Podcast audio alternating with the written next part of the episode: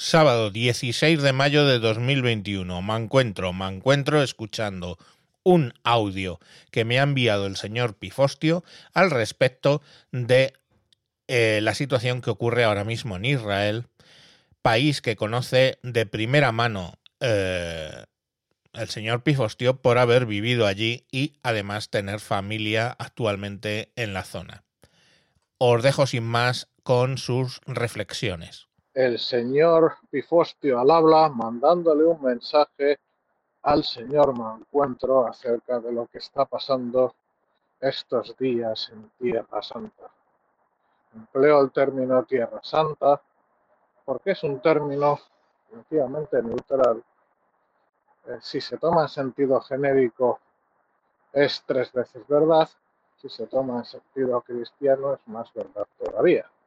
En fin, que obre cada cual según su conciencia y eh, lo tome como quiera. Me van a disculpar si se oye un ruido excesivo, si es el caso, pues tengan presente que por fin estamos disfrutando del fin del muy poco constitucional toque de queda que nos hemos zampado en toda España. Ah, lo estoy aprovechando para darme un paseíto nocturno cerca de la carretera de Valencia. Y parece ser que no soy el único que está paseando, puesto que el follón es importante. En fin, sí, como digo, eh, sobre Tierra Santa en Europa y especialmente en España consumimos una cantidad excesiva de contenidos que nos hace magnificar de forma maniquea el, el conflicto o los conflictos en la zona y sobre todo nos lo sacan de proporción, nos lo sacan de, de contexto y le acaba llegando a la mayoría de la población un relato de buenos y malos, aunque eso también está cambiando últimamente y ya no vende igual que antes. Como tantas otras cosas que vende la progresía, cada vez más es mercancía estropeada. Y ahora me voy a explicar, porque empiezo fuertecito, ¿eh? Pues sí. Vamos a ver. Digo que la cantidad de información es excesiva, para empezar, porque la información está bajo eh, cauces democráticos como bien sabe y señala muchas veces el señor Mancuentro, Israel es un Estado democrático y entre los derechos democráticos está la libertad de prensa. Por lo tanto, los periodistas pueden operar de una forma que, por ejemplo, en China y en la región de Xinjiang o en la región de Tibet, eh, no se puede. Eso significa que las cosas que están pasando allí nos llegan muy mal, porque Winnie the Pooh en pocas ocasiones le echa el resto para que se sepa poco y menos, pero vaya, pues no nos llegan, no le llegan al gran público mucha información sobre eh, campos de concentración, eh, sobre ejecuciones en masa, experimentos médicos. Pero bueno, sería irme muy lejos y hoy no era el día. Hoy me toca comentarles sobre el actual conflicto puntual en Gaza, que además, eh, bueno, es recurrente, ocurre cada ciertos años. A veces es una desgracia, evidentemente. Pero no es un conflicto entre israelíes y palestinos. No, es radicalmente falso. Es un conflicto entre un grupo terrorista, no lo digo yo, lo dicen sus gobernantes europeos, uno principal, en cualquier caso, jamás, y algunos satélites, y Islamía, y algún otro, y algún otro em, algún otro grupo o grupúsculo más, fomentado y financiado fundamentalmente por Irán, cuestión curiosa, Hamas es un grupo fundamentalista suní y el régimen iraní es chií, poco amigos los unos de los otros. También últimamente el premier Erdogan está apoyando, aunque más de palabra que de otra cosa. Eh, lo que se ha visto de unos pocos eh, drones o RPAs lanzados desde Gaza hacia Israel son de fabricación iraní. A Babil 1, si no recuerdo mal. En fin, como digo, son conflictos de un grupo terrorista y el Estado de Israel, Madinat Israel, que lo está pagando fundamentalmente a la población gazatí, pero también la población israelí. Y fíjense ustedes que no distingo en la población israelí. Y no distingo por el sencillo motivo de que parte de los cohetes, de los más de 1.500 cohetes que ha lanzado jamás en menor medida Yihad Islamía sobre territorio israelí, han caído en zonas habitadas por eh, israelíes musulmanes. Sí, israelíes musulmanes. Israelí es una nacionalidad. Si bien la mayor, una cierta mayoría de los israelíes son judíos, hay un porcentaje significativo de israelíes musulmanes de, y luego ya minorías, distintas tipos, eh, distintos tipos o distintas iglesias cristianas, hay drusos, hay cherqueses, etc. Bueno, y evidentemente también bajáis.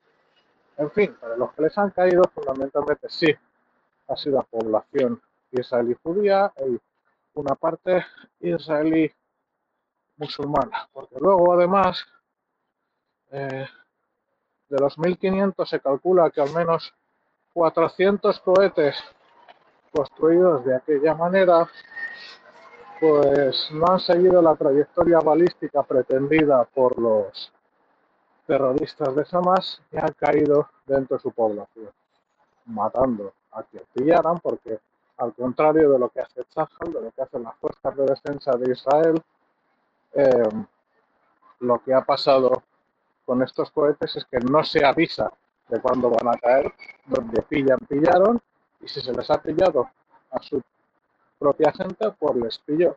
Parte de las víctimas que sobre las que lean en los próximos días las ha causado jamás, pero solo no le importa, sino que además culpabiliza a su adu, al enemigo. Eh, como les digo, la respuesta israelí ha sido comedida hasta que la cosa se ha salido de madre. Y ha sido comedida porque, eh, bueno, en primer lugar pusieron en marcha el Kipat Barcel, el Iron Dome traducido, sin hacer nada más, parando los cohetes que caían, caían, caían. Y arregló seguido, el siguiente paso en la escalada fue atacar puestos abandonados de Hamas que sabían que estaban vacíos en los alrededores de, de la franja, como diciendo, este es el siguiente paso, sabéis que viene otro después. Respuesta, más cohetes. Y claro, cuando encima, encima han empezado a fallecer ciudadanos israelíes y a dañarse propiedades y forzar a miles y miles de personas a meterse en los refugios durante días, pues ahí ya se ha tomado la determinación de escalar y hacer pagar el precio de, de atacar a Israel. Entre otras cosas, pues en muchas ocasiones lo que se ha hecho es avisar este edificio que sirve centro logístico, centro de inteligencia, lo que sea, vacíenlo que lo vamos a destruir saben que es cierto, que lo van a destruir, lo hacían, se destruye. En otros casos no se avisaba, puesto que se iba. Y es una cosa que particularmente me produce satisfacción, que en vez de ir a por un activista de base, se vaya por el que dé las órdenes, se vaya por el que en otras partes no se juega el tipo. Pues aquí sí. Y algunos que no se habían manchado las manos, se habían mandado a chavales a, su paraíso, pues han pagado ellos el precio. Más allá de eso, más allá de lo que les estoy diciendo, lo importante que tienen que tener en cuenta es que son dos cosas. En primer lugar, salvo que ocurra un hecho imprevisto, eh, el esquema siempre es igual, dada la sobreabundancia de información, no poca de ella demencial y maniquea, cada vez el público se plantea que, oh, qué terrible que esta vez va a ser un antes y un después, y nunca en sí mismo es un antes y un después. Esto ocurre, bueno, ya llevábamos siete años sin nada, pero algo muy bueno. Pero ocurre cada cierto número de años, en vez de lanzar 2, 3, 5 o 20 cohetes, lanzan unos cientos, Israel no le queda más remedio que responder y no solo limitarse a parar los cohetes con equipas Barcel. Eh, también hay que tener en cuenta que tanto el patrón de Hamas, que es el régimen iraní, como sus patrones secundarios, están, la propia Hamas, están más que preocupados. ¿Por qué? Porque los acuerdos de Abraham, los acuerdos de paz de Israel con Emiratos, con Omán, con Sudán, a no mucho tardar, con Arabia Saudí, lo que van a producir es un cambio regional total, un aumento sin precedentes de la cooperación entre, entre los países, entre las empresas, entre las organizaciones y dejar atrás una dinámica no ya de conflicto. Israel ya tiene conflicto con los países árabes desde el 73, sino de no cooperación. De esa no cooperación es de la que vivía eh, jamás de la que disfrutaba Irán. Pero sucede que Irán ha atacado a Israel por actor interpuesto desde hace décadas, pero también ha atacado a Arabia Saudí, ha atacado a Emiratos, etcétera. Al final es evidente, tanto por el beneficio como por unirse contra el enemigo común, que los acuerdos de Abraham están para que las no paran de surgir nuevas iniciativas comerciales, de negocios, de cooperación, y eso es el fin de una presunta resistencia palestina que tenía década tras década a la población en un puño por la causa de la resistencia, mientras unos pocos bebían la vida muelle. Hasta hace no mucho, algunas de las mejores cuadras de caballos árabes de todas las orillas del Mediterráneo son estaban situadas en la propia ciudad de Gaza. Sí, como lo veían.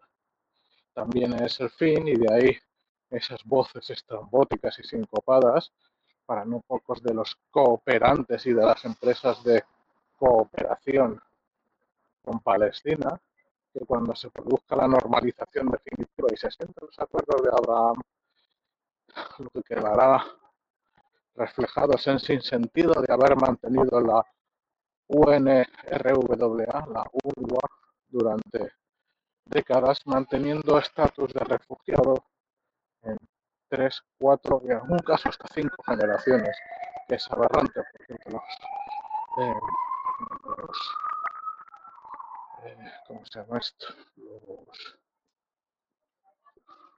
la visión de la ONU al respecto y el mandato de la Organización de Naciones Unidas para los Refugiados es si pueden volver a su tierra, deben volver los refugiados y desplazados por un conflicto. Si no, se les debe asimilar en el nuevo territorio. Lo que hicieron los alemanes con sus alemanes de los Sudetes o de Pomerania o de Silesia, lo que hicieron eh, los propios israelíes cuando los judíos fueron expulsados en medio de intensos pogromos de Irak, de Siria, de Egipto, de Marruecos, de Argelia, no les han tenido en campos de refugiados durante 80 años. ¡Qué estupidez! Para nada. Se les ha proporcionado una nueva vida. Sin embargo, en Líbano, en Siria y por supuesto en el antiguo territorio egipcio de Gaza, se siguen manteniendo campos de refugiados generación tras generación de personas que viven en unas condiciones absolutamente tan lamentables como innecesarias. Eso se va a acabar de alguna manera, y si no se acaba, lo que quedará es blanco sobre negro el disparate de tener a las personas en esa situación y por lo tanto quedarán retratados todos los que se han beneficiado y han llevado la vida a muelle eh, con esa situación. ¿Cuánto se creen ustedes que cobran los enviados de la UNRWA? ¿Cuántos millones se mueven de su propio presupuesto europeo para mantener todo este quilombo? En fin, explicado todo esto, llego ya al final por no extenderme demasiado y les diré algo más.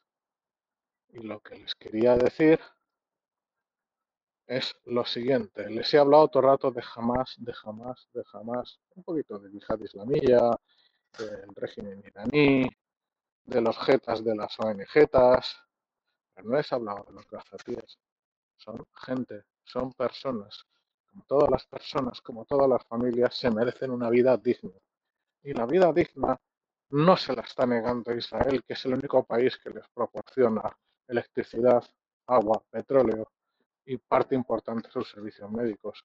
Se la está negando el país que tienen al sur, que era parte de su territorio durante casi 20 años, que tiene la frontera cerrada, que les niega el pan y la sal y les mantiene en una condición perpetua de refugiados. Eh, además, los gazatíes viven secuestrados por Hamas. Hamas es un grupo terrorista que gobierna con mano de hierro en Gaza que tiene a la gente dominada tanto por la comida como por el miedo, que ejecuta cuando quiere y como quiere, que cuando tomaron el poder ejecutaron a unos cuantos centenares de funcionarios del Fatah, de la autoridad palestina, donde no existe nada parecido al imperio de la ley, donde la más mínima sospecha o denuncia de ser espía israelí supone la ejecución en el mejor de los casos, y donde se juega con la vida de la gente. ¿Por qué? Porque las lanzaderas de cohetes se sitúan con escudos humanos, se sitúan en colegios, se sitúan en hospitales, se sitúan en torres de vivienda y ojo con decir algo que te maten. Y esperando que los israelíes respondan al lanzamiento de cohetes volando la lanzadera y con ella el colegio, el hospital o el bloque de viviendas con familias. Eso es jamás jamás lleva recibiendo durante todo este tiempo una cantidad ingente de recursos para montar una gran red de túneles subterráneos. Los cohetes no salen gratis, ni se hacen con cartulina manualidades infantiles. Todo el armamento, todo lo que están haciendo sin parar, cuesta mucho dinero. Y me despido haciéndoles una pregunta, porque ya sé la respuesta que me va a dar el señor Malcontro cuántas vacunas habrían podido comprar con, el precio de los cohetes que se han lanzado. A que es una pregunta muy sencilla, porque ya les digo yo que cada cohete, porque son cohetes que no es una traca valenciana, sino que son cohetes militares, aunque por más que traten de ahorrar, por componentes les tiene que salir por algunos miles. Hagan cuenta, señoras y señores hagan cuentas de lo que ha supuesto realmente esto, de lo que le supondría a esas personas invertir en vez del dinero en mantener esa agresión perpetua, en tratar de salir adelante. En fin, he hecho el mejor resumen que he podido. En algunos momentos reitero mis disculpas por el ruido. Me parece que no soy el único que quería salir a la calle. Y si alguien quiere trasladar alguna pregunta, al señor me encuentro en la medida de mis posibilidades, que tampoco soy un experto, eh, trataría de contestar. Un abrazo a todos y cuídense, que aunque ya la maldita peste china está llegando a su fin, nos ha costado mucho y a algunos demasiado, todavía no nos podemos confiar. Un abrazo a todos. Bueno, siento que la calidad del audio no sea buena, pero creo que lo compensa con creces el contenido de lo que nos comenta el señor Pifostio. Esperemos que, bueno, este tipo de reflexiones os queden en la mente a la hora de comparar dos situaciones que son totalmente distintas. Eh, la que provoca jamás en la Gaza, en la franja de Gaza, perdón, y la que eh, tiene el Estado de Israel, una democracia plena que deberíamos tener más en consideración. Venga, un saludo y hasta próximos capítulos. Adiós.